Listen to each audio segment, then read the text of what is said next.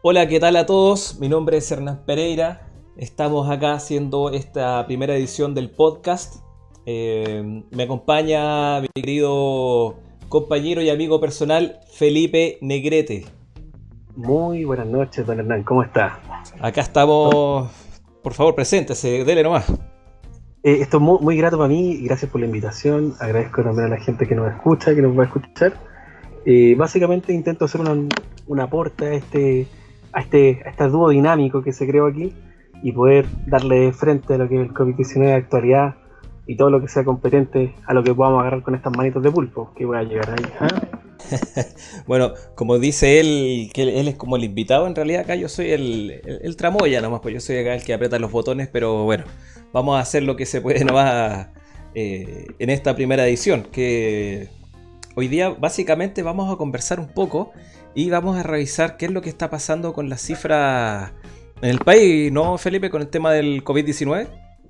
Claro, mira, no, yo me estoy un poco preocupado porque cada día veo que los números suman y suman y suman y suman. Veo pocos casos recuperados, veo pocos casos también que estén a salvo de esto, ya que se supone que el 75%, como decían por ahí, iba a estar contagiado, pero yo ahora lo veo cada vez cifras más negras. ¿Cómo lo ves tú? Bueno, eso de, del 75%, si mal no recuerdo, fue Angela Merkel que dijo que básicamente todos nos íbamos a contagiar, ¿o no? Que, que fue la que partió con, con esto de los porcentajes, ¿no? Sí, sí, me, pasó mucho. Mira, hoy entiendo que van confirmados unos 31.721 casos por hoy. Claro. Como resumen del día. Hoy día hay que, hay que mencionar. Me preocupa. Sí, importante mencionar que estamos a 12 de mayo, ¿no? 12 de mayo, sí. Yo pensé que ya iba a ser una época distinta, más frío, y ahora esto todavía no viene el frío del de verdad. No, no, no. Tenemos para rato. Y como dices tú, claro, 31.721 casos, se agregaron hoy día específicamente 1.658. Hemos mantenido un poco ahí la, la media 1.500, 1.400, 1.658, que en realidad eh, vino a romper un poco lo que se había hecho ya el 10 de mayo, que teníamos 1.647, hoy día 1.658, una nueva, un nuevo récord. Un nuevo récord, bien lo dices tú.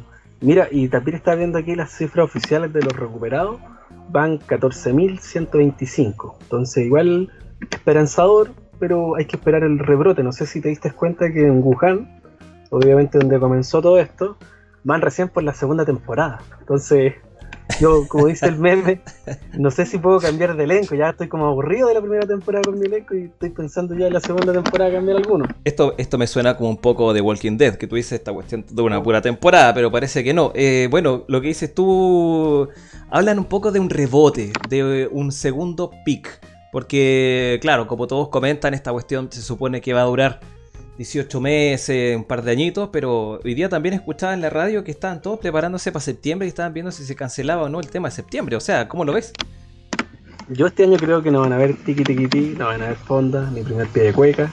Yo creo que esto incluso lo vamos a tener que ir en nuestras casitas, pero no por eso no vamos a dejar de celebrar algo tan típico nuestro. Yo creo que el chileno se levanta en diciembre pensando ya en lo que viene septiembre. siempre es lo mismo, siempre. Oye, sí. Estamos siempre un año así. Sí.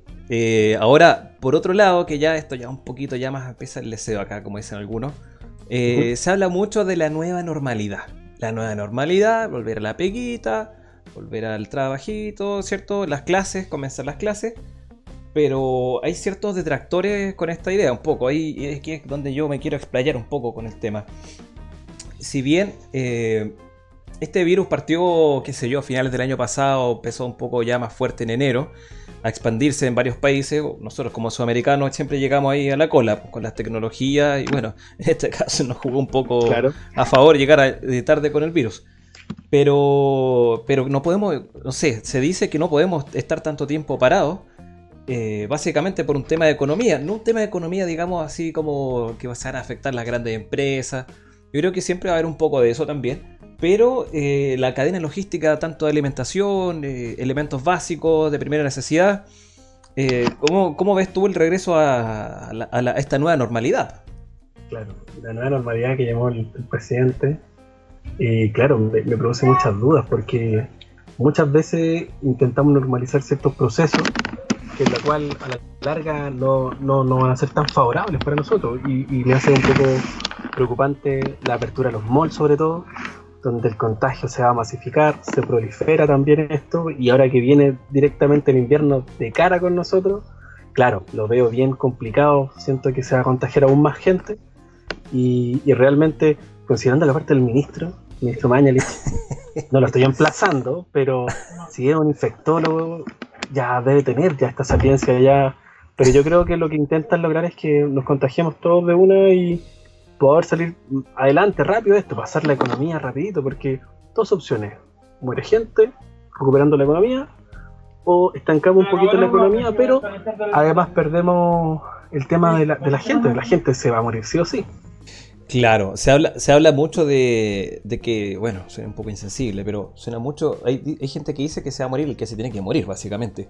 Pero hoy día lo que, lo, que quería un poco apuntar, quería saber poco tu opinión, eh, con respecto a que dicen, oye, que es como un poco feo que cuando hicieron este tema del, de la apertura de prueba que hizo Joaquín Lavín con el tema del mall, eh, muchos aplaudían. Y me fijé que por internet también había muchos memes que, o que se dio comentarios en Twitter, en donde decían, eh, me avergüenza mi país que, no sé, arman un hospital, nadie dice nada, abren un mall y todos aplauden. No sé, no sé cómo lo ves tú.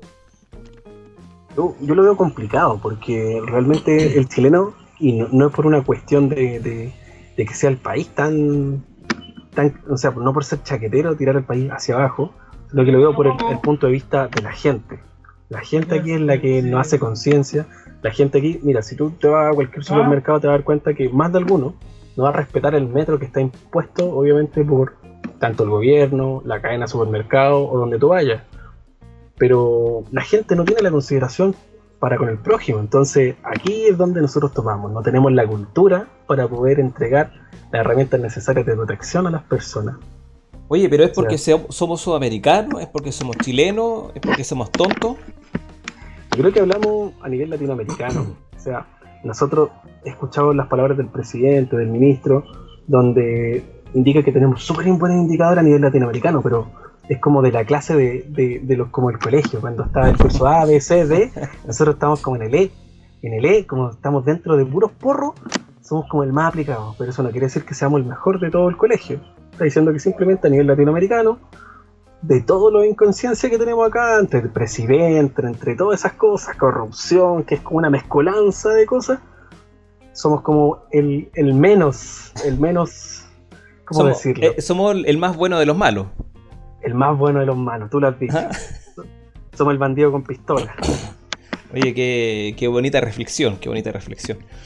Oye, lo otro un poco que quería tocar también, que fue, yo creo que ya la semana pasada estuvo ahí dando vueltas, el tema de los ventiladores mecánicos. Tú viste que en su minuto, bueno, tomando un poquito más atrás también, eh, Mañalich hablaba de que se iban a traer eh, X cantidad de ventiladores mecánicos de determinado país y que, como, muchos saben, eh, había hay una especie de guerra no declarada con respecto de, estos ventiladores mecánicos. Que no sé, ponte tú, para un ejemplo hipotético: Argentina se trae 500 ventiladores de China eh, para en Panamá el avión hacer escala. Panamá necesita ventiladores mecánicos, vamos entregando los ventiladores, el avión parte pelado. O sea, básicamente un robo.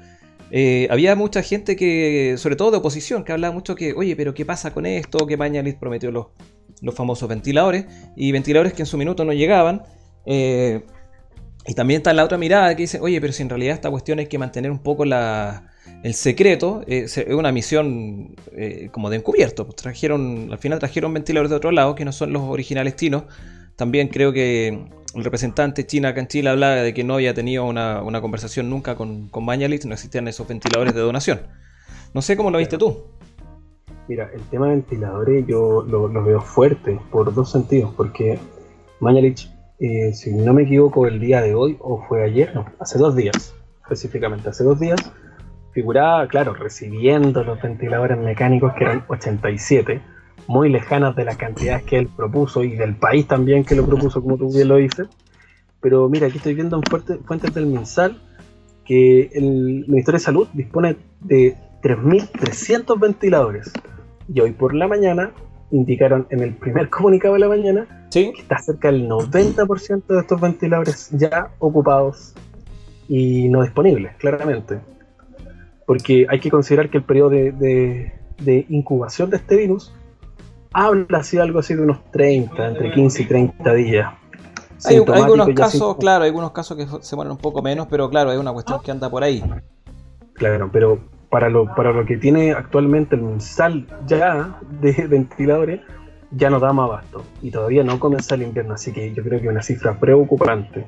Sí. Lo otro es que. No, sigue, por favor. No, no, lo, otro es que, que, la recepción de esto, como que la, la, la, la, vanaglorian con bombo y platillo. Aquí están llegando los ventiladores, pero con 87 no llegamos a, muchos lados. De hecho, eh, va a empezar a colapsar el servicio público, el privado, y va a haber una instancia donde no vamos a tener más abasto. Y, y este es el boom que no esperábamos yo creo que el gobierno no ha tomado carta en el asunto referente a esto, porque se supone que las unidades son limitadas. Pero obviamente el contagio va a ser mucho mayor y más agresivo. Mira, acá tengo unas cifras que, estuve revisando. Eh, ponte tú, por ejemplo, el 8 de marzo teníamos un total de ventiladores mecánicos total, digamos así, que se podían usar y los que estaban en uso también, de 1229, pongamos 1200. En ese minuto, el 8 de marzo, teníamos 520 que estaban eh, desocupados. Eh, bueno, no voy a seguir día por día, pero si seguimos, por ejemplo, el 28 de abril, habíamos pasado de, eh, en un inicio 1229, ya el 28 de abril 1705 total. Y teníamos, claro, y disponibles o desocupados 595. Y a día de hoy, ya a 12, ¿cierto? No tengo la cifra total de ventiladores, tengo la, del 31 de mayo, que eran 2.600, que tenían 800 disponibles desocupados y hoy día ya, en teoría, en teoría, tenemos 582 disponibles. Y con respecto a pacientes críticos, claro, eh, son 113 críticos, pero con ventilación mecánica 400, perdón, sí, 494, que están claro. Eh, ya usados solamente con el tema del COVID. O sea, de alguna forma se ha mantenido la cantidad entre 500 y 600 ventiladores que están desocupados, que se pueden ocupar eventualmente, pero como bien dices tú, esta cuestión la puede explotar de repente en la cara y han aumentado los contagios por un lado, pero eh, es como es complicado, es complicado también hacer una proyección en ese sentido. Claro. Mira, yo estaba viendo ahora eh, una de las encuestas CADEM habla que el 59% de las personas cree que este virus todavía no ha mostrado su peor cara. Esto me asusta por la cantidad de comunas que están recién en cuarentena. recién en cuarentena, estamos hablando de que San Ramón está total, La Pintana total, San Bernardo también. Parte de San Bernardo, claro, sí. claro. Sí, sí, sí, sí.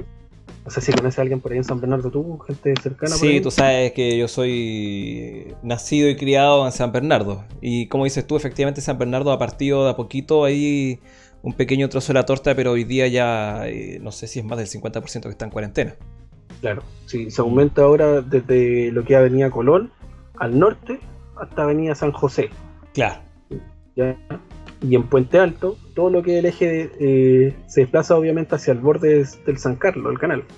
Claro, que ellos habían partido por la mitad, digamos. Claro. Y ahora vamos en Arica, Antofagasta, Mejillones, Quilicura, Recoleta, Independencia, el Clásico, Quinta Normal, Santiago Centro, que son las, ya las que estaban establecidas. Estación Central, Pedro y Cerda, El Bosque, Angol, Victoria, Serranavia, Conchavila, Cisterna, La Florida, La Granja, Los Espejos, Lo Bravo, Macul, Peñalolén, Renca, San Joaquín y San Miguel. Oye, son, ¿cuántas son? son? como 30, ¿no? Claro, pero no llegamos todavía a las 52. Yo creo que la idea es llegar a la totalidad de las comunas en cuarentena, independiente de la pequeña empresa y la mediana van a verse muy afectadas con esto. Yo creo que es algo necesario para poder primero erradicar el virus, porque sin contagio no vamos a poder generar anticuerpos y sin los anticuerpos no vamos a anular este virus. Y estamos como ratones encerrados esperando que pase algo más, no sé es que yo no, entiendo todavía las medidas que están tomando porque básicamente estamos escondidos en la cueva esperando a que pase la tormenta, pero la tormenta no va a pasar. No, y puede que sean varias tormentas, pues. Claro. Sí, esta, esta cuestión muta. Eh, hablan de que hay mutaciones. O sea, ya hay mutaciones. Y dice que esta cuestión sigue mutando, qué sé yo. Eh, la solución tipo vacuna sería inviable, porque básicamente te estás vacunando con un par de cepas que ya pasaron y claro. claro. Mm. bueno, yo no sé qué cepa estamos creando acá, creo que es una muy buena cepa, pero... Hay una cepa eh, cabernet muy buena que me decía un amigo. yo he probado buenas cepas, pero no está todavía. Pero no probarla. No, yo tampoco. Yo tengo uno de mis tíos que, que uno de los casos recuperados. Mira. Y, lo que sucedió, claro, que esta persona es diabética, hipertensa, con obesidad, y aún así se recuperó. Era un, era un. Ahí estaba con el riesgo a un 200%. Claro, y me llama mucho la atención, poderosamente la atención, que las personas que tienen algún tipo de adicción, ya sea a la marihuana o al tabaco, están desarrollando cierto tipo de inmunidad, o no sé por decirlo humanidad, no me puedo hacer responsable de estas palabras, pero... cuidado, cuidado. Está, desarrollando cierto tipo, no sé, de, aversión al virus, porque eh, mi tío era un fumador activo, hasta que llegó el tema del virus. Y bueno, se contagió 15, 20 días y luego libre, con su tarjetita, su carnet de COVID al día. Pero espérate, ¿le entregaron su carnet o, eso algo? Eso también es un tema complicado, ¿no? Claro, es complicado, pero yo no he visto el carnet, pero se supone que debiese deportarlo. Él ya se desplazó de la comuna donde estaba a otra comuna, siendo ya recuperado, y que se entienda este recuperado entre comillas, porque es muy responsable el de intentar no interactuar con ninguna persona en ese trayecto, y ahora está viviendo en, Providencia porque en esa comuna no tienen restricción, o lo tenían en menor grado. Claro, de desplazamiento, digamos, ¿no? Claro. Mm. Entonces eligió esta comuna para poder residir ahí eh, un periodo de tiempo. Y, claro, lo, lo, vio muy complejo porque me explicaba que dentro de, la, de, de los síntomas de esta enfermedad lo que todos dicen comúnmente, falta de eh, olfato, falta de gusto y dolor muscular, dolor de cabeza. Claro, como un tipo de resfrío fuerte, ¿no? Claro, algo bien complejo en ese sentido, le costaba un poquito respirar, pero lo que determinó el doctor es que si la enfermedad o el virus pasa de la garganta a los pulmones, ya contamos con otra persona más con respirador artificial que la, evolución de, es complicada. Hay también estudios que están haciendo, que están, están, están dando básicamente más que se están haciendo. Nos está mostrando que afecta no solamente los pulmones, hay efectos también, obviamente en pacientes que están un poquito más complicados. Perdón. Eh, ¿Estás bien? No te duele la garganta, ¿cierto? no, no, no.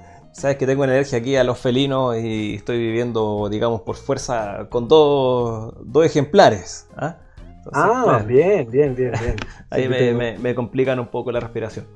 Oye, pero. ¿ah? que tiene dos gatitas también. Oye, no, volviendo al tema.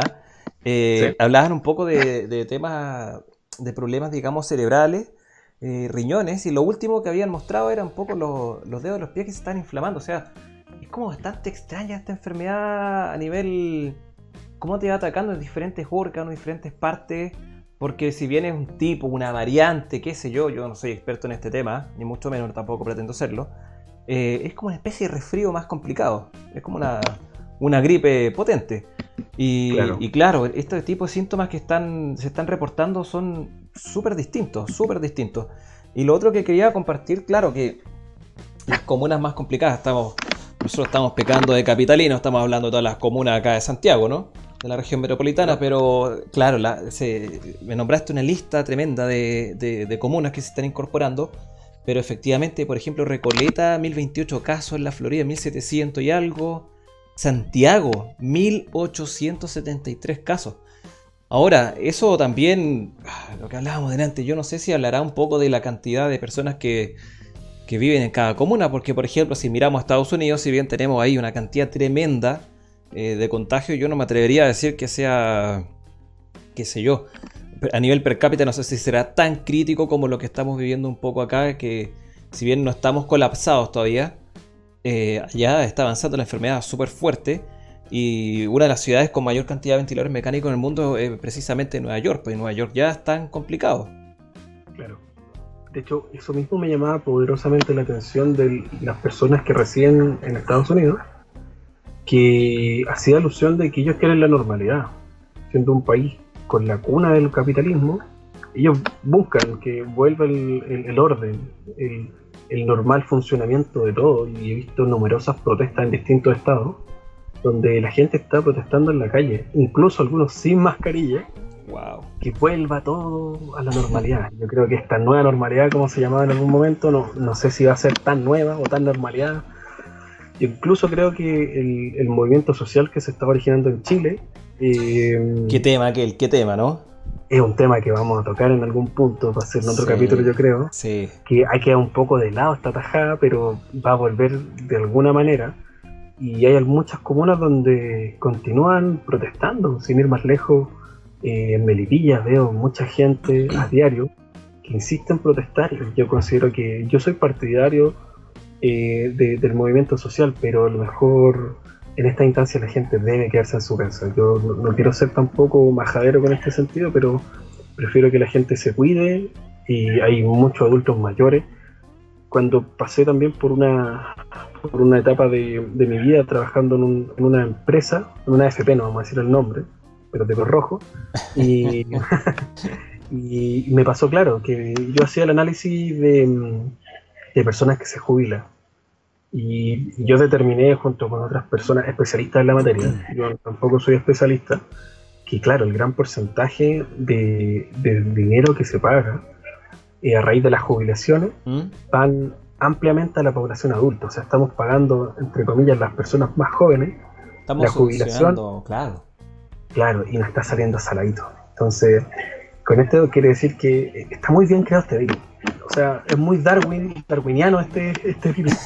Habla de, la selección natural, de que la gente, obviamente que no, no, puede sobrevivir, un poco espartano esto, la gente que no tiene las aptitudes para poder continuar en esta tierra va a perecer. Y, y es un hecho, por lo menos para mí. Entonces, la gente que no cuenta con estas actitudes tiene que saber esconderse en sus casas, guardarse del virus, alejarse socialmente de cualquier tipo de contacto y así, obviamente, pueda proliferar más adelante la vida. No sabemos capaz de qué manera esto pueda mutar a futuro y, claro, es preocupante por lo menos, pero no asustemos a la gente. Simplemente es una visión un poco más crítica o eh, algo más Bukowski, Bukowski, no sé, Matías Chinaski, no sé si te suena, de la vida. Sí, oye, eh, también ahora que estás comentando, comentando esto, perdón, eh, había gente que decía que esto eh, lo habían hecho casi que los Illuminati, no sé, por un tema de control de población, ¿ah? que se supone que en, el planeta Tierra se podía soportar X cantidad de personas y nosotros ya estábamos duplicando, triplicando, cuadruplicando la cantidad de personas máximas que soportaba el planeta y decían, así como teoría, que básicamente era una enfermedad desarrollada en laboratorio y era para empezar a reducir un poco la, población. Claro, me, hace mucho lógica ese juego de, considerar una reducción de personas porque de alguna manera alguien un poco no tan cercano al área Illuminati, un poco más cercano al área de la, filosofía, de, la naturaleza, que, lo veía de esta manera, que la Tierra se está dando un respiro a la gente de todo el daño que le estamos haciendo. No sé si te tocó ver el tema de la capa de ozono, que lo estaba viendo el otro día en las noticias.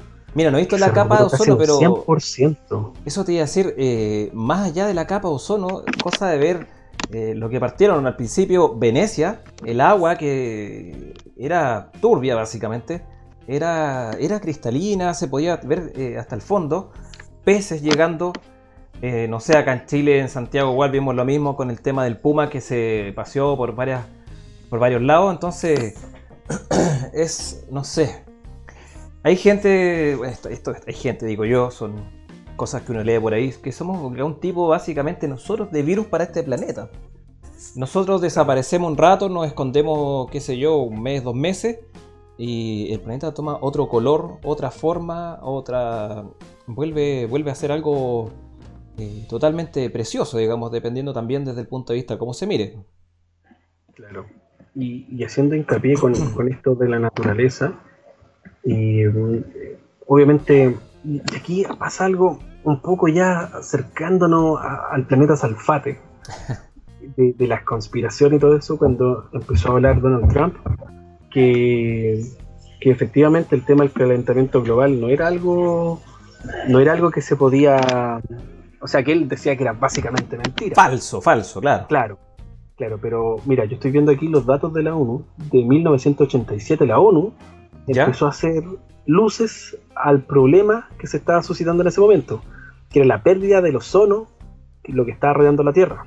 Pero al día de hoy prácticamente en el hemisferio sur, ese gran hoyo que teníamos, que abarcaba eh, gran parte de lo que es Chile, Sudamérica, bien, está desapareciendo. Claro, eso. Sí, sí. Los niveles de, ozono se han mantenido, han aumentado. O sea, lo pasó cuánto? De octubre a la fecha, ¿cuánto podría ser? Un ratito, un ratito nos encerramos. Solamente un ratito. Entonces, esto ya no parece tan crítico como lo estaban planteando. No sé dónde estará Al Gore en este momento, pero ojalá que esté bien y no se preocupe tanto por esto, porque ya parece que el problema que teníamos crítico ya no es tan crítico. O sea, bastan unos par de meses para volverle un poco el saborcito a la tierra que tenía. Y ahora incluso, tú mencionaste el Puma hace un momento. Sí. Puma, desde donde bajó hasta donde llegó, recorrió 15 kilómetros. Imagínate, Imagínate. tú. 15 kilómetros. Entonces ese Puma mínimo estuvo caminando uno o dos días.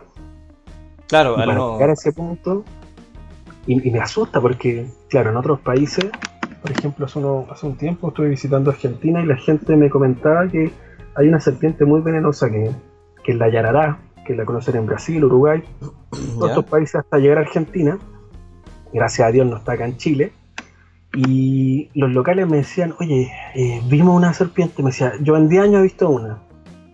Y ahora me vine a Chile, me llaman me dicen, oye, eh, en dos semanas he visto tres. Entonces, claro, y son serpientes que, tienen un nivel de toxicidad, pero más tóxico que mi ex. No es una culebrita chilena nomás. Claro. Entonces, claro, la Tierra se está manifestando de alguna manera y nos está entregando un grato mensaje. A lo mejor esta es la oportunidad de, empezar a poblar otras tierras, como lo hacen los chinos. Bueno, pero tú sabes que como seres humanos somos medios porfeitos, más que porfiaditos. Bueno, después de una pausa que hicimos acá con Felipe, ustedes saben que estamos recién partiendo de algunos temas técnicos que todavía tenemos que solucionar. Y eh, quedamos pendiente un poco con la pregunta. Eh, le estaba haciendo un apunte acá a Felipe con respecto de, eh, siempre hablando del coronavirus, lo quería llevar un poco al tema de los derechos humanos de, de las personas. Por ejemplo, había un caso que eh, una persona en Angol, si no mal recuerdo, había salido, esto fue una noticia un poquito ya de ayer, había salido por este como tipo indulto presidencial por el tema del COVID-19. Vamos a ver si lo tengo por aquí apuntado. ¿Sí? ¿Cómo me escuchas tú, Felipe? Fuerte y claro, te escucho súper bien. Claro. De hecho, es bueno volver. Entonces, eh, claro, esta persona eh, se había, había tenido libertad, ¿cierto? Supuestamente, ¿cierto? Me imagino que vigila y el tipo junto a otras dos personas eh, cometieron un, asalto, pues, una casita, ¿cierto? Se metieron, amenazaron, eh, se robaron 300 luquitas y además aprovecharon de abusar de una, de una, de una persona, de una mujer de 20 años. Entonces volvió obviamente a prisión, en donde supuestamente le habían dado este tipo de, de libertad humanitaria por el tema de, de este famoso COVID-19. Entonces, eh, también había visto por estos días que también se escandalizó mucho parte del, sector político, digamos, de la oposición, un poco más a la izquierda, ¿cierto? Ese yo, Frente Amplio, etcétera, en donde habían reaccionado, bueno, y seguimos hablando de partidos políticos, estos derechos humanos, que también ahí es más un partido político que otra cosa. El señor Mico había dicho que todo derecho humano también estaba acompañado de deberes. Entonces acá la pregunta que te estoy tratando de formular, un poco que me estoy dando más vueltas que no sé qué cosa, eh, ¿en qué momento o, se puede concesionar de alguna forma los derechos de las personas en relación a sus actos? Eh, menos mal que nos fuimos a corte con eso porque es un tema muy difícil de, poder enfrentar porque claro, no, no, es fácil. Te podría decir que dentro de mis primeras cartas cuando estaba votando, haciendo hincapié en algo, ¿Mm? era de Artés, yo estaba a favor de la pena de muerte para los presos. Así que me retracté, menos mal que ese candidato no llegó a ningún lado. Pero a lo que voy con esto es que la situación penitenciaria en Chile ya de por sí es deplorable. Y en cuanto a lo que estamos hablando ahora de la pandemia, claro, es un tema difícil de tocar. Yo, por, mi parte, no, otorgaría ningún beneficio carcelario a ninguna persona, desde Punta Peuco hasta las cárceles eh, concesionadas eh, clásicas, por decirlo de alguna manera. Claro, la tradicional. la tradicional, claro, no, las personas que tienen ciertos beneficios. Entonces, bueno, si primero damos cuenta que en Chile se supone que solamente Chile habla de ciertos casos de contagio en las cárceles. En Clarín hablan de 68 internos y 81 gendarmes. Y Telesur habla de que son por lo menos 150 personas que dan positiva de COVID-19.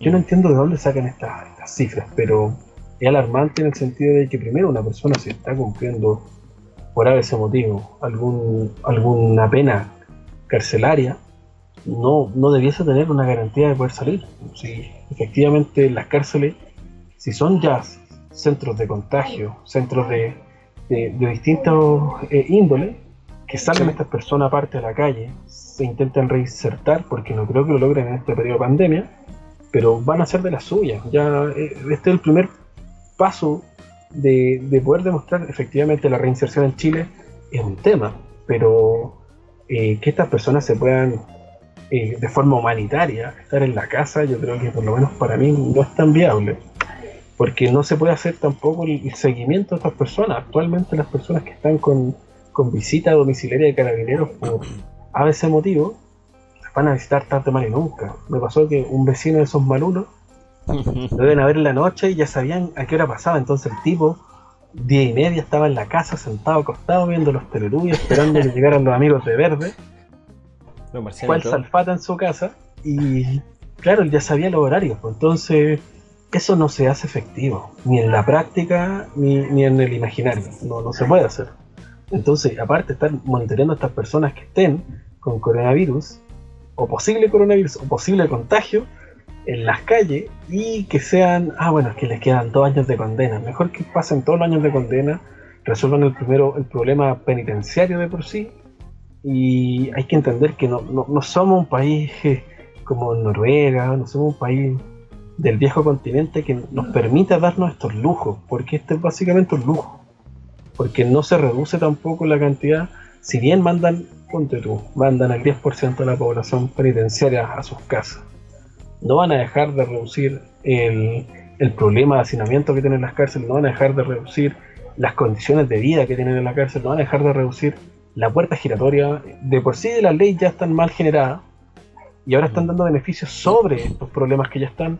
Yo creo que es, un, es un, abismo más de, del Estado, del gobierno, para poder decir, bueno, despreocúpense un poquito el tema central, vámonos por la rama, vamos encontrando otras aristas porque si quisieran haber realizado este tipo de, ayuda humanitaria, que vaya estas personas a sus casas, podrían haber partido por otras cosas desde antes. Yo creo que es netamente un... Por ejemplo, por ejemplo, por ejemplo. Eh, mira, si lo vemos desde este caso, eh, hay algunos casos de personas que no se han podido comprobar su inocencia y pasan un periodo de seis meses a un año ah. en la cárcel en prisión preventiva mientras dura la investigación, ¿no? Mientras dure la investigación. Y los peritos muchas veces, en los casos de los juicios, como son asesores del Estado, eh, pasa que llegan, le entregan la carpeta cinco minutos antes, si es que tiene suerte. Ya, ¿qué hiciste? 1, 2, 3, 1, 2, 3, ya, robo lugar no habitado. Señoría, robo lugar no habitado, primera vez, no ocurre un delito. No vamos a dejarlo en remisión porque tiene un parte por X cosas. Seis meses dentro. Entonces estas personas efectivamente están aportando primero a las concesiones de las cárceles, porque es un tema de concesión. Tú entenderás que el gobierno paga cifras millonarias solamente por, el, hecho de hacinamiento en las, en, las, cárceles. Y son las mismas leyes las que no dan abasto para poder retener a estas personas ahí. Y si fueran efectivas, tendríamos un porcentaje menor de delincuentes reales en las cárceles. Hay, un tema súper importante ahí que, estás mencionando tú con el tema de que efectivamente tienen que pagar. Eh, claro, tú como cárcel privada recibes, qué sé yo, 200 personas. Eh, te vamos a meter 600, pero bueno, te pago un extra. Entonces, eso también es un tema Se lo cobran al Estado. Se lo cobran al claro, Estado. Claro, claro. Entonces, hay un tema ahí también que, que de alguna forma es beneficioso económicamente para estas cárceles, digamos pero también hay un parte de negligencia de parte del Estado, pero yo creo que es un tema que podríamos, podríamos revisar también, me parece súper interesante. Mm. Pero antes, antes de que nos vayamos del tema, que, que, estamos hablando un poco hoy día con este tema de la pandemia, eh, quería conocer un poco tu perspectiva respecto a una persona en particular. ¿Vale? ¿Qué persona? Dame un segundo que me está llamando acá justo alguien. Yo aquí le mando. Hay gente que quiere establecer su llamado, quiere salir al aire. Yo creo que en otra instancia podríamos también aportar esto. Que la Sí. gente que nos esté escuchando, poder, poder eh, tomar su temperatura, escuchar cómo ellos lo viven. Obviamente todos nos toca esta pandemia de manera individual. Y, y claro, sería bueno también considerar qué piensa cada una de la gente en sus casas, tener este feedback de las personas que nos ayuden obviamente a nutrir un poquito más la información que a todos nos, nos, nos acongoja ya a esta altura. Claro, de hecho, tema importante que te quiero tocar después de lo que te voy a preguntar ahora. Después de, después de lo que te voy a preguntar ahora, te voy a preguntar después por el tema de la ansiedad. Eh, quería que me comentara un poco de. Bueno, acá tengo el, el titular de la tercera, ¿cierto? Que dice Isquia Siches, presidenta del Colegio Médico, comillas, ¿cierto? Es más responsable que nuestro país se vaya preparando para un escenario muy hostil, siempre refiriéndose al tema de este famoso coronavirus. Eh, Claro. yo estaba viendo esta, esta, esta niña Siches, digamos, que es del colegio médico, ¿cierto? Eh, Claro. Me llama un poco la atención acá, ya quizás saliendo un poco del tema ya duro del coronavirus, yo veo a esta niña Siches con otra intención. Yo, si bien ella es médico, eh, presidenta del colegio médico, ¿cierto? No es una persona cualquiera. Eh, ha tomado un cierto protagonismo. Bueno, hay que, hay que mencionar que también ella es militante del Partido Comunista. Eh, Claro, no hay que dejarlo de lado. Claro que es por donde yo quiero un poco abordar este, este punto. Eh, al principio cuando empezó todo este tema, ella participaba eh, de forma activa en un principio, cuando esta cuestión, eh, claro, Piñera empezó a tomar medidas que a la gente le gustaba, las cosas se empezaron a, dar bien de cierta forma. Ella aparecía dando ahí cierto tipo de rueda de prensa en la moneda, figurando ahí en primera plana, eh, me parece una estrategia súper buena comunicacionalmente hablando. Pero ahora que las cosas se están complejizando un poco, si te fijas ya no va la moneda. Y lo único que, ha- que hace, digamos que quizás en algún sentido puede tener razón, pero eh, la forma en cómo comenta y básicamente cómo está torpedeando un poco la acción de, del, actual gabinete, del actual gobierno. Eh, no sé cómo la ves tú esta, esta niña con, con su participación más mediática que, que hacer cosas, sino que básicamente son declaraciones. No sé cómo la ves tú. Yo, yo creo que el colegio médico, desde, desde el 2015 por lo menos, ya ha ido en picada contra los gobiernos de derecha. No, no sé si será específicamente por la estadía de la señorita Siches directamente en el servicio médico, colegio médico, disculpa, Claro. pero ya de por sí hay, hay ciertos problemas, ciertas trancas que se le están poniendo al ministro en distintas aristas. Considerar que el ministro fue también médico de cabecera de, de Piñera, de la familia completa. Sí. Hay algunos alcotex por ahí que dicen que están medio truchos, pero no, eso ya es materia de investigación.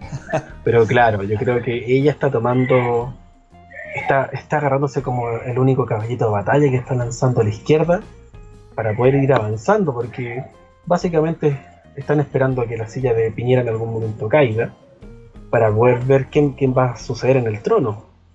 Entonces yo creo que ella puede ser una carta muy fuerte dentro de- del aspecto, que- o sea, del, del espectro que tenemos del lado izquierdo de la política para poder lanzarse, porque todos están candidateando. Desde Lavín, que es el que va encabezando las encuestas. Bueno, diga- yo. digámoslo que Lavín es como de alguna forma el, eten- el eterno candidato, ¿no? Claro. Pero yo no- nunca le han dado el auge que, que merece a Lavín. Yo creo que siempre lo han, han ido bajando. En, en ¿Tú, votarías por Lavín? ¿Tú votarías por Lavín? Si hoy votáramos por los candidatos que están, que están así como nombrándose, A ver, espérate, Yo vamos a hacer, déjame, déjame, dame un segundo, por favor, necesito, eh, necesito, necesito. ¿Quiénes son para ti los candidatos, primero que todo? Es Los que ahora hablamos de candidatos porque estamos jugando básicamente. ¿no? Los presidenciables. Ah. ¿ah? Claro. Mira, eh, yo creo que Joaquín Lavín, hoy por hoy, junto con la ayuda de la señorita Barriga, está dando mucho que hablar. Porque ella finalmente hace lo posible y lo necesario para que esto se, se pueda llevar a cabo. O sea, ella en el inconsciente nos recuerda que tiene algún nexo con Joaquín Lavín y yo creo que de cierta manera nos ayuda a tirar para arriba. Pero he escuchado mucha gente que habla de Joaquín Lavín como una persona clever. Siempre tiene ideas para hacer todas las cosas, porque desde una playa, desde un campo de nieve, Lo tildan de populista. es muy populista. Sí, porque no es fácil llevarte arena por arena de la costa a la playa, o sea, al centro de Santiago. Claro. Pero en cuanto a las medidas duras de, de Joaquín Lavín, yo creo que la gente, y aparte este tipo de encuestas que se realizan vía telefónica o distintas vías, son muy maleables, ¿no? Para mí no tienen una real representatividad. Pero ¿Tú, tú desacreditas un poco la, estas encuestas CADEM que se hacen, las ves medias chantilly, que hay mucha gente que no cree. Eh, claro, ¿no? yo las veo porque yo he participado de ese tipo de encuestas, yo he, realizado encuestas, he trabajado con, con sociólogos encuestando a gente de distintos estados sociales, encuestas, de hecho la Academ, conozco muchos amigos que trabajan en la encuesta Academ y ellos les pagan por encuesta. Independiente de lo que diga la encuesta, les pagan por encuesta. Entonces, mientras más encuestas tengan rellenas, más dinero les va a caer. Entonces, para mí no, no es un no es representativo. Mm. Porque muchas veces las encuestas también se equivocan. Las encuestas dan por ganador a veces algunos candidatos y, las encuestas no hacen nada más que especular. Claro, ahora hemos visto en las últimas elecciones de repente que las encuestas te juegan una mala pasada, eh, algunos que se sienten triunfadores después no triunfan, etcétera. Claro. Mm. Pero en sí yo creo que el más fuerte, lo queramos o no, debe ser el señor Joaquín Lavín, aparte le dan mucho auge, pero dentro de los candidatos actuales, yo a mí a mí me asombra que Evelyn Matei todavía no se asome. Es que Evelyn Matei carga con un carga con un fantasma asociado a su persona que tiene que ver un poco con, con Pinochet, digamos. Ahí es donde le juega un poquito en contra de lo que le pasó también al exalcalde de la B. Claro, pero a mí me parece un poco más grave lo que hace la B a lo que hace la señorita Matei. Pero ahora, eh, estaba viendo esto de la encuesta y claro, o sea, tiran nombres por tirar, dicen cosas por decir. Y yo creo que los partidos políticos ahora no están enfocados en tirar candidatos presidenciales. Hay muchas personas individualmente que se están candidateando. Y es que así, por ejemplo. Claro, claro. Y el Eterno Cast también. Que sí, ahí tenemos los dos extremos. Claro. Sí. El Capitán América del, tío republicano. pero pero no, no, sabría darte un, real un real punto de, quién es mi candidato porque hasta ahora los candidatos que yo los que he votado en las anteriores elecciones no han llegado muy bien si te digo que en algún momento voté por Artés dije yo fue un voto perdido. Entonces, yo prefiero ver un poquito cómo es el desarrollo de estas personas, porque incluso yo, sin miedo, podría decirte que en un futuro Katy Barriga se podría estar postulando. Ahora, de aquí a allá, que, se, que tenga algún real peso o aval referente a su partido político, no, no sabría decirte si se va a llevar a cabo, pero, pero no sé, estamos en arenas tan inciertas todavía. no sé cómo lo ves tú. Mira, yo, yo te podría decir que yo eh, a Katy Barriga le podría haber dado mi voto hace algunos años atrás, pero eh, me pasa un poco que Katy Barriga es muy... Eh, a ver, me da la impresión que ella todavía cree que está en Mecano. Lanza estos videos que quizá, quizás son con la mejor intención, pero tú sabes que a nivel historia de la humanidad los mayores genocidios han sido con las mejores intenciones. Y aquí me pasa un poco lo mismo con esta, con esta señora Katy Barriga, que yo veo los videos que se hacen, eh, que, sube ella misma, que ni siquiera digamos es que alguien maliciosamente los graba. Y me parece que el foco está puesto, está, está puesto de forma errónea. Entonces no la veo a ella en particular gobernando el país. Eh, no la veo. Yo creo que el foco tiene que estar puesto en la gente, eh, pero no de esta forma tan, y me voy a sincera, no, no, no de esta forma tan socialista, digamos, que eh, es un poco vender el bienestar universal, igualdad para todos, etc. Yo creo que la igualdad tiene que ser igualdad de oportunidades, yo creo que va más por ese lado. Y quizás Joaquín Lavín, que un, que un viejo político, aparte que puede ser una persona que tiene sus años también, no me refiero a que como viejo, sino que un viejo político ya no es, no es niñito de 30. Hablas de que está consagrado ya en la política. Claro, pero tampoco pasa a ser un dinosaurio como... Tenemos, sin ánimo de ofender, ni mucho menos, creo que la palabra dinosaurio fue un poco desafortunada, pero por ejemplo tenemos a Ricardo Lago, padre, que, tenemos ahí un, político experimentado, pero ya es como, como cuando te hablan un poco de la nueva ola. Eh, tenemos nuevas generaciones hoy día que quizás no van de la mano del, antiguo Ricardo Lagos, quizás sí más por su hijo eh, Lagos Weber, ¿no? Correcto. Eh, quizás más por esa generación, ya los 40, 50, pero y quizás ahí podría entrar Joaquín Lavín. Yo no sé cuántos años tiene esa persona en realidad. Joaquín Lavín es un hombre que, que cuesta un poco identificarle la edad también. Tú, si lo ves, eh, es raro que lo veas quizás en el municipio, siempre está en algún matinal, así que imagino que algo maquillaje debe tener, ¿no? Claro, mira. Considera que Joaquín Lavín es del 53. Del 50 y... No, también... No, ¿cómo hace del 53? Joaquín Lavín, 23 de octubre de 1953. Oye, yo creo que yo creo que tiene algún pacto ahí con algún ente. vamos, vamos, a pedirle el, dato de la crema. No, del cuchillo ahí. Porque yo creo que más que crema debe ser un buen cuchillo. Y no, y considera que esta persona lleva años detrás del poder, pero yo creo que ha sido siempre su misma bancada que lo va tirando hacia abajo, va lo va aguantando un poquito. Con 67 años, este caballero ya ha logrado y avanzado gran parte de su vida.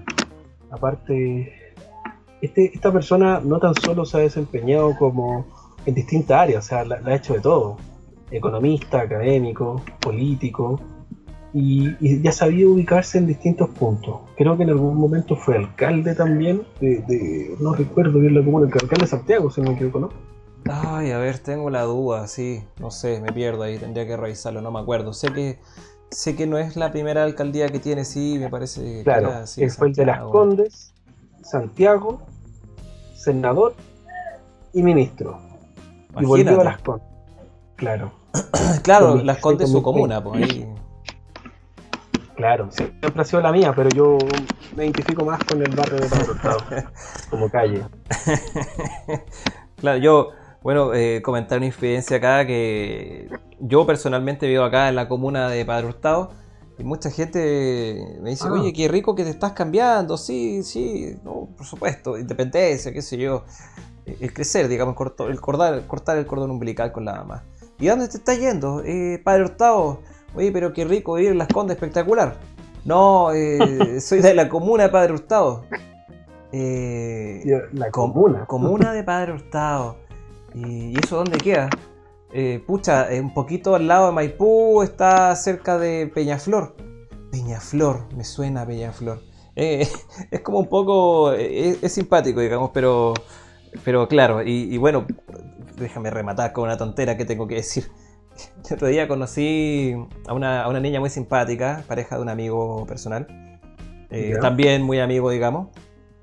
Y claro, en la conversación eh, mm, compartimos un poco, qué te dedicas, qué sé yo, yo que soy, estudié esto, me dedico acá, bla, bla, bla.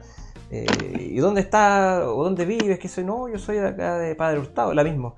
Eh, ah, qué rico, Las Condes, sí, mira, yo soy de tal parte. no, no, no, no, no, yo soy de la comuna de Padre Hurtado. Ah, ah, claro. Y ahí salió un poco el cliché que sale mucho en todos lados, que me, tocó por, de primera mano escucharlo, que me pareció muy simpático. Eh, me dice, ah, es que yo no conozco de Plaza Italia para abajo. Oh, claro. Sin ninguna, sin ninguna mala intención, digamos, creo yo.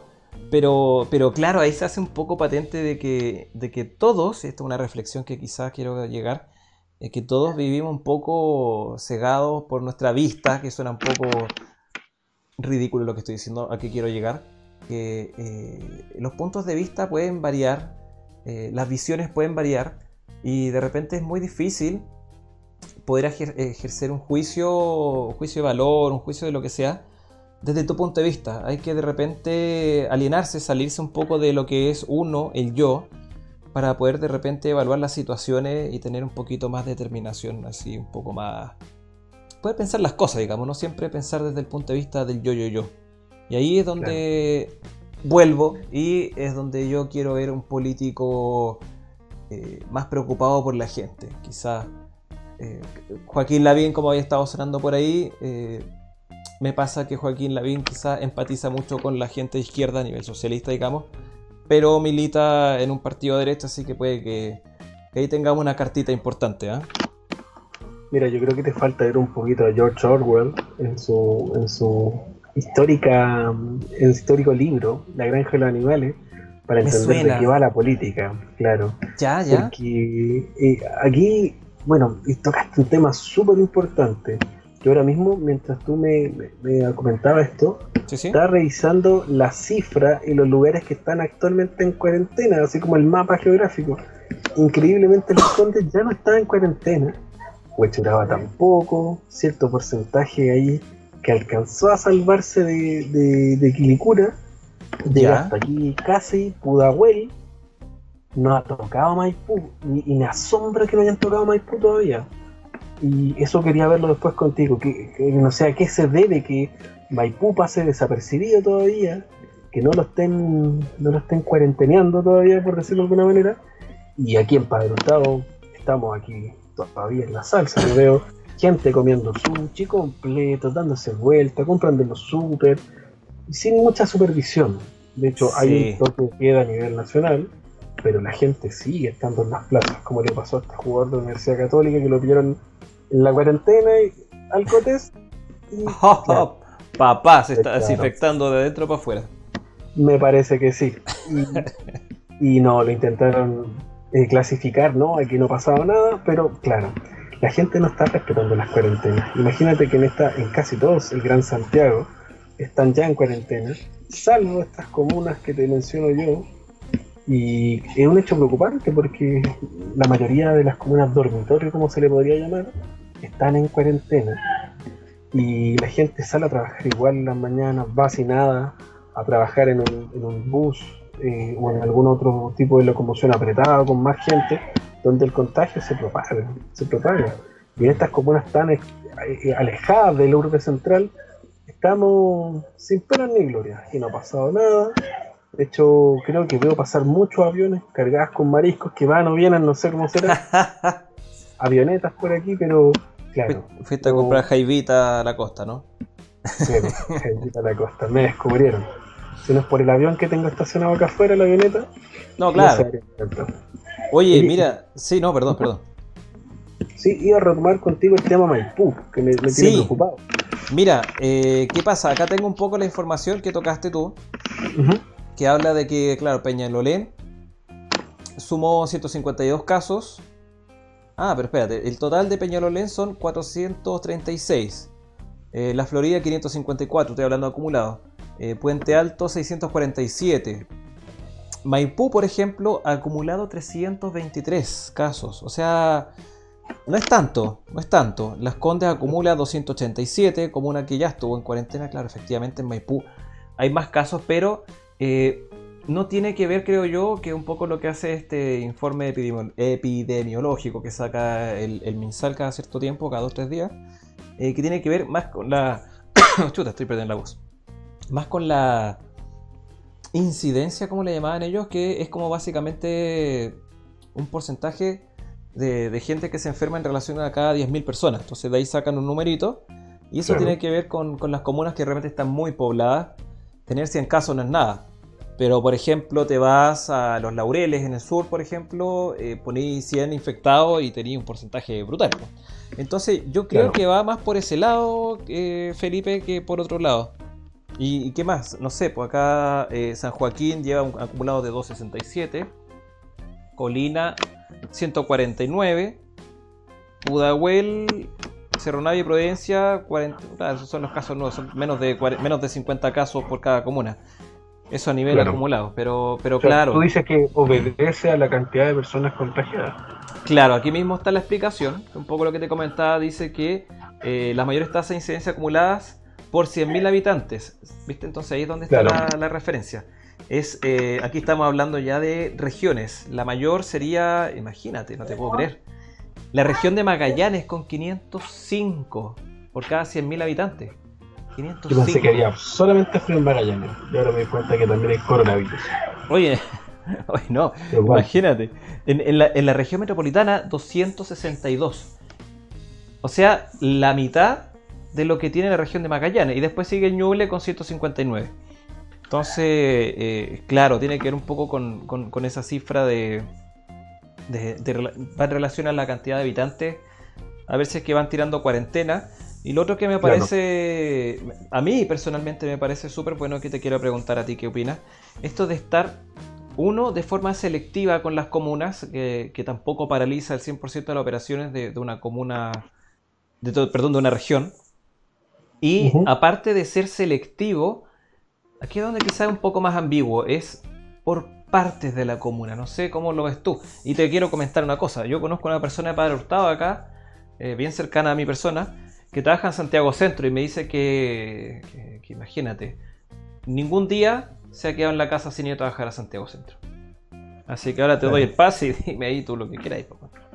Mira, eh, referente a eso, claro, históricamente eh, Santiago es Chile al parecer, porque eh, muchas veces los indicadores que yo veo se basan todo en Santiago, que partieron una comuna a la mitad, que hay casos de comunas que no están en cuarentena, que están en cuarentena, y claro, muchas veces lo que pasó en el sur, como lo nombraste hace un momento, claro, se pierde el norte, porque aquí no, entendemos que por qué no se le da tanta prioridad a otras comunas que están no necesariamente en Santiago, que están en lugares más extremos y que si ya en Santiago entendemos que tenemos una gran parte de los respiradores artificiales, hay restricción de movilidad. ¿Cómo lo hace la gente que está en las zonas más australes de, Chile, por ejemplo? Si contrae este tipo de enfermedad, que ha llegado a todo el globo, eh, es claro que estas personas no van a tener cómo poder eh, tratarse. Ya se entiende que cuando la enfermedad pasa directamente a los pulmones, eh, se vuelve complicada de por sí, ya es complicada y con esta, con esta obviamente información se hace mucho más complicado. Y considerando también la movilidad de las personas en el trayecto de, de trabajar, consideremos que los turnos éticos se basan en, en centros de asistencia, eh, hospitales. Hay que nombrar aquí que también eh, Uros Christus, que es de la red de Universidad Católica, del Hospital de la Católica, la Clínica de la Católica, Lira, Marcoleta, eh, despidió a gran parte de las personas. Entonces, yo no entiendo cómo rebaja primero los sueldos a los funcionarios de salud. Segundo, eh, despide una gran cantidad de personas y tercero, les da, obviamente, este se acoge a la ley de protección al empleo. Claro. Mm. Yo no entiendo, siendo de los sectores más vulnerables, cómo no se inyectan recursos adecuados para que se pueda eh, confrontar lo que es el coronavirus. No, no me hace juego de que en el lugar que más necesitamos funcionarios, personas trabajando, pase esto. Ahora, vi el caso también, y te lo quiero llevar a colación esto, el caso de la de son 53, si no me equivoco, los lugares donde se atienden a adultos mayores, que son los geriátricos, donde hay muchos casos de personas contagiadas. Y en el gobierno, oficialismo, en el departamento de adultos mayores, que no recuerdo esta sigla que tienen ellos. Sí, sí, sí, no, tampoco me acuerdo. Bueno, eh, en esta sigla decían que, claro, los funcionarios que estén trabajando con adultos mayores que estén contagiados, eh, se le está pagando por el departamento del gobierno que no recuerdo en este momento cómo se llama, que lo voy a buscar. El Senama creo que era el Servicio Nacional de Adulto Mayor, me parece, el Senama me parece que. Senama. Mm. El Senama le está pagando a los funcionarios para que puedan continuar trabajando y asistiendo a estas personas de tercera edad. O sea, eh, mandan a la casa a los, funcionarios contagiados, contratan gente y es el mismo Senama quien paga estos sueldos. Mm. Entonces, por lo menos en ese punto no se ha visto tan despreocupado. Ahora, lo que sí está en tela de juicio es que los exámenes que se le están realizando a, los adultos mayores se están demorando eh, más de 7 días. más de 7 días no tiene sentido. 7 días no tiene sentido, porque aparte siendo la población más vulnerable, eh, y obviamente que le están inyectando recursos, gente que vaya efectivamente, porque hay muchos casos que están dando luz, roja de contagiados en estos lugares donde se tienen a las personas de tercera edad y que son bastante a lo largo de todo Chile. Entonces, si ya descuidamos ciertos focos, de alguna manera, o sea, el gobierno toma por un lado, toma por otro, pero siempre van a haber lugares donde se va escurriendo esto y se van a ir contagiando de igual manera. Y eh, me parece también preocupante porque se inyectan recursos en otra área del gobierno, por ejemplo, pero se descuidan otras. Entonces se entiende que hay un desabastecimiento a nivel general, pero se siguen comprando vehículos de corte militar, vehículos de corte de orden público, y, son millones de dólares que se están invirtiendo en esa área donde a lo mejor podríamos dar un mejor auge. Se están restringiendo ciertos bonos, se están restringiendo ciertos eh, financiamientos del Estado a proyectos que estaban trazados, pero se están dando carta blanca en ciertas áreas del gobierno que a lo mejor no debiese eh, dársele esa importancia. O sea, si nos enfocáramos en comprar mayores mascarillas, no sé, o métodos de, de, no contagio, vamos a dejar de contagiar a nuestros funcionarios que van a poder sustentar a las personas que se van a enfermar, ni siquiera los que se están enfermando ahora. O sea, ¿tú crees que un poco el desabastecimiento en relación a los elementos de protección personal de parte de los funcionarios eh, de salud pública, etcétera, eh, se debe un poco a, cómo están destinando los fondos, dices tú? Puede ser que estén mal destinados los fondos. Y me pasó también que ahora Mañalich, hace una semana pasada, siete días, eh, indicó que el costo del nuevo test era de 5 mil pesos y que era casi inmediato. Y él llegó incluso y se hizo un test. ¿Pero estamos hablando del PCR o estamos hablando del test rápido? Me parece que es el PCR. Creo que es como el más específico, ¿no? Claro, pero si estamos hablando de adultos mayores que están en 53 casas de acogida y no se les está dando el cuidado necesario, ¿por qué esos, recursos llegan a cierta área? porque están destinados a funcionarios públicos. Pero está destinado, por ejemplo, a estos pequeños focos de contagio que si lo apagáramos de una, o si supiéramos tratarlo, obviamente aquí nadie en ninguna parte del mundo tiene como la verdad de esto, o, no tiene la, solución al coronavirus, pero se están buscando métodos. Yo leía también el otro día en una revista médica que el, coronavirus, por lo menos como solución en vacunas, se demoraron de un año, un año y medio, a dos. Entonces, la efectividad de esto no se va a llevar, no se va a hacer llevar con el tiempo. Los recursos se van a agotar. Va a ser todo un caos. Pero qué importante eso que dices que los recursos se van a agotar. Porque está un poco aquí también lo que pasaba con eh, este famoso bono que quería dar el gobierno repartido en tres meses, en donde iba en un monto X, después se iba reduciendo paulatinamente. Y eh, la oposición, eh, bueno, aquí hay dos lecturas del tema, eh, exigía que no fuese 55, 45, 35, que fuese 80, 80, 80. Y por otro lado, el gobierno dice: ¿Saben qué? No están las lucas, porque estamos hablando de tres meses y vamos eventualmente a tener que extenderlo tres meses, tres meses, tres meses. Entonces, es delicado el tema porque imagínate poder subvencionar a cuánta cantidad de gente. Básicamente le estás devolviendo los impuestos que se estuvieron pagando en cierta cantidad de tiempo, periodo de tiempo, ¿cierto? pero el fondo también se, agota también.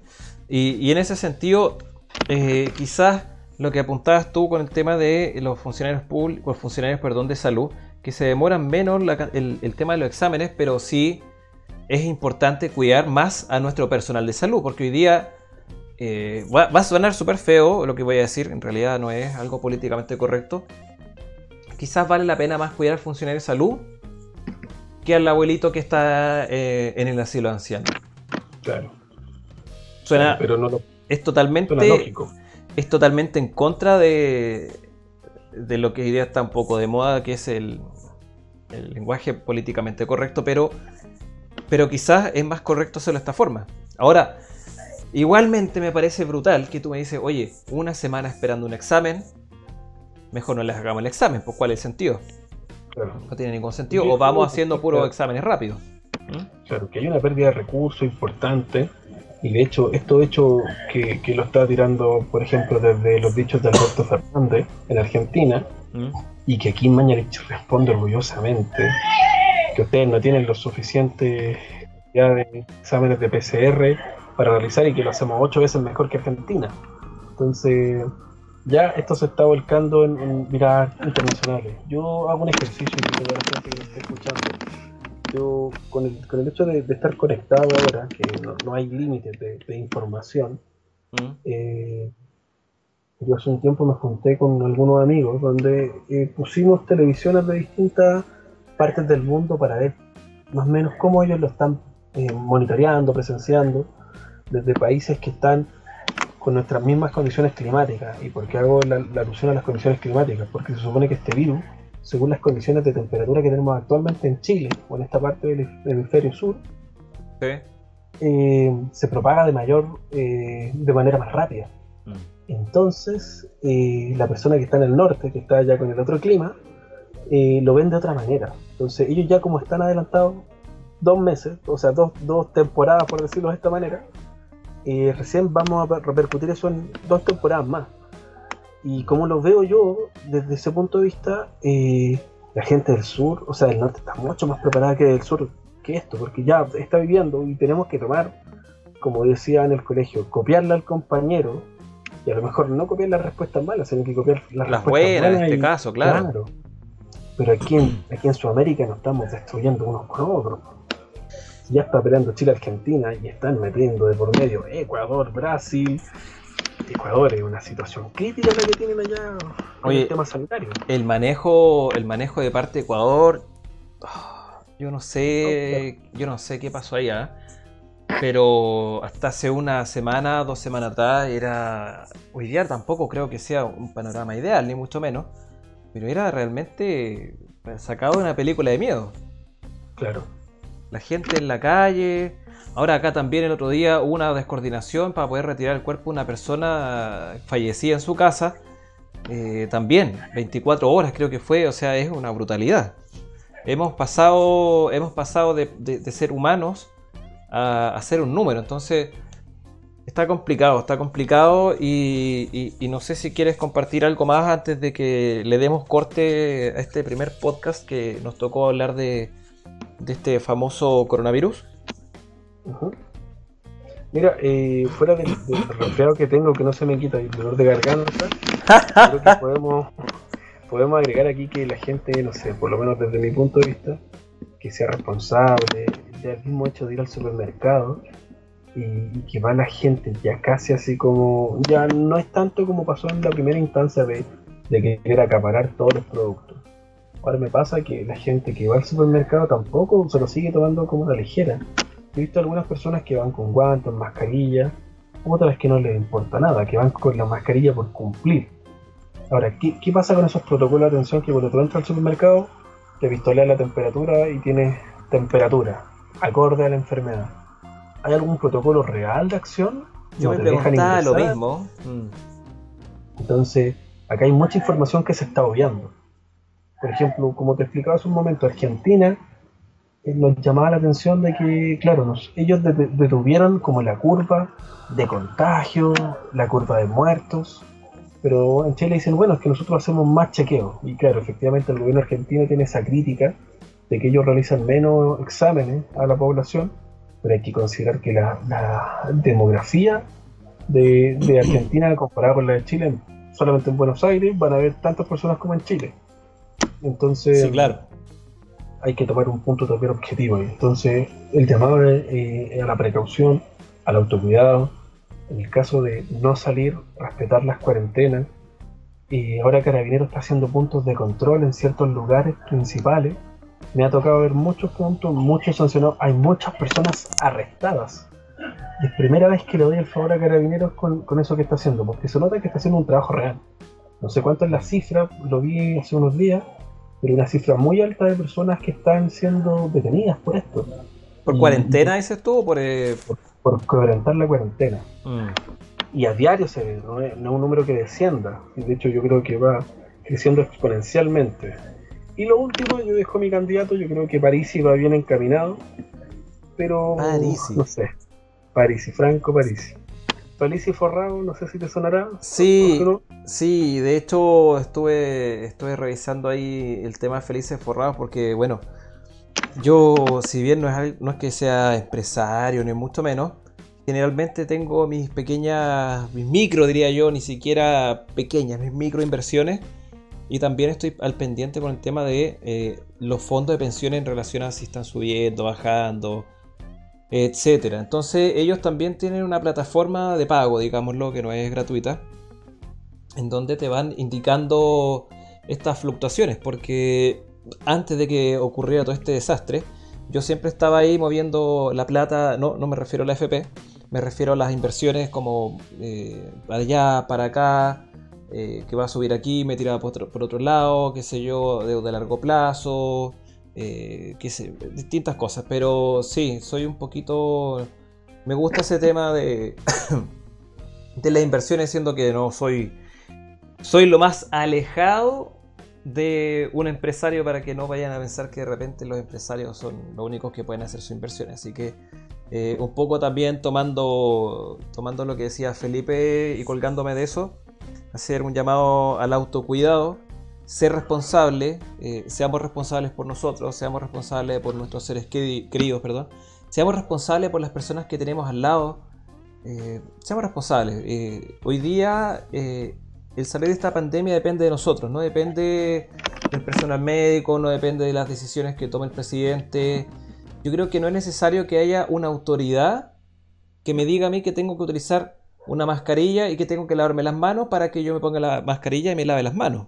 Yo creo que la recomendación sí tiene que nacer de ahí, de los expertos obviamente, pero eh, el acatar también es parte, es parte esencial eh, de la decisión que podemos tomar cada uno de nosotros y así poder hacer un cambio real. No, no significa que con esto tampoco vamos a acabar con la pandemia, no significa que vamos a superar el coronavirus, pero sí tratar de reducir los contagios a una mínima expresión dentro de lo posible, que probablemente no, no, va a nunca va a ser cero. Pero eso y nada, agradecer a la gente que estuvo presente con nosotros, eh, aquí haciendo esta primera incursión con mi amigo personal y colega Felipe Negrete. No sé si Felipe las últimas palabras. Eh, sí, yo pongo algunos temas para las próximas ediciones de esto. Algunos famosillos que están ahí ya con coronavirus, otros recuperados. y sería bueno también tocarlo a lo mejor. Ver también o ahondar un poco más en la percepción de qué comunas deberían estar ya en cuarentena y no sé, especular un poco en ciertos aspectos yo creo que también es grato. Y gracias por la invitación, desde luego. Para siempre ha sido un, agrado tratar con usted en distintas áreas. bueno, tú sabes que el gusto siempre ha sido mío.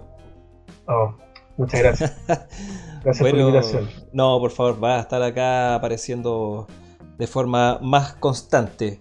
Y con eso eh, me despido yo también por mi parte. Les deseo lo mejor a todos los que estuvieron presentes y nada, espero les haya gustado. Creo que se extendió un poco más de lo que teníamos presupuestado en un principio, pero, pero nada, eh, un cariño saludoso a todos y que tengan una excelente tarde, mañana, noche, no sé cuándo lo estén escuchando y un saludo a todos. Cuídate Felipe, nos estamos viendo. Cuídense, muchas gracias, que tengan buena noche. Gracias, chao, chao.